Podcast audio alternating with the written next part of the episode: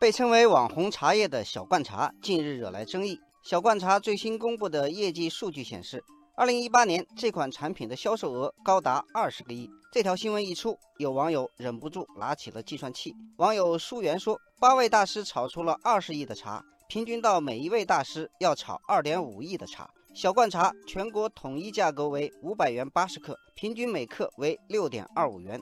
二点五亿元就是每个人要炒出八万斤。”每一位大师全年无休，每天要炒出二百二十斤的净茶。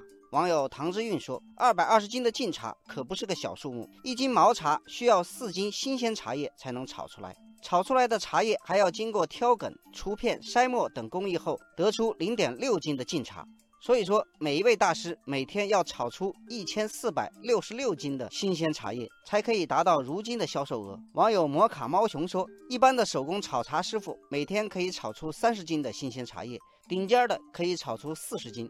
这些大师果然是大师，真是铁打的，一点都不累啊！”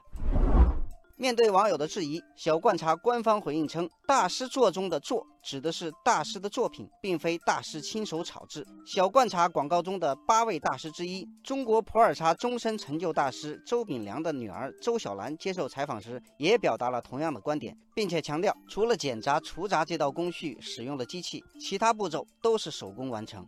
从那批叶子采下来，你都在手工。主要现代化工艺之到什么呢？除杂、减杂，精细化而已。这不是叫机械，而是科技文明的进步。然而，这些回应又让不少人开始质疑小罐茶涉嫌虚假宣传。网友雪兰说：“八位大师手工制作变成了八位大师的技艺，别人手工制作，制茶过程中还使用了机器，这广告是在玩文字游戏吗？”网友风过留痕说：“大师作。”一般人都会理解为大师制作，而不是大师作品。一个名词，一个动词，差别还是挺大的。这个标语很容易引起消费者的误解，所以我认为这很可能涉及虚假宣传。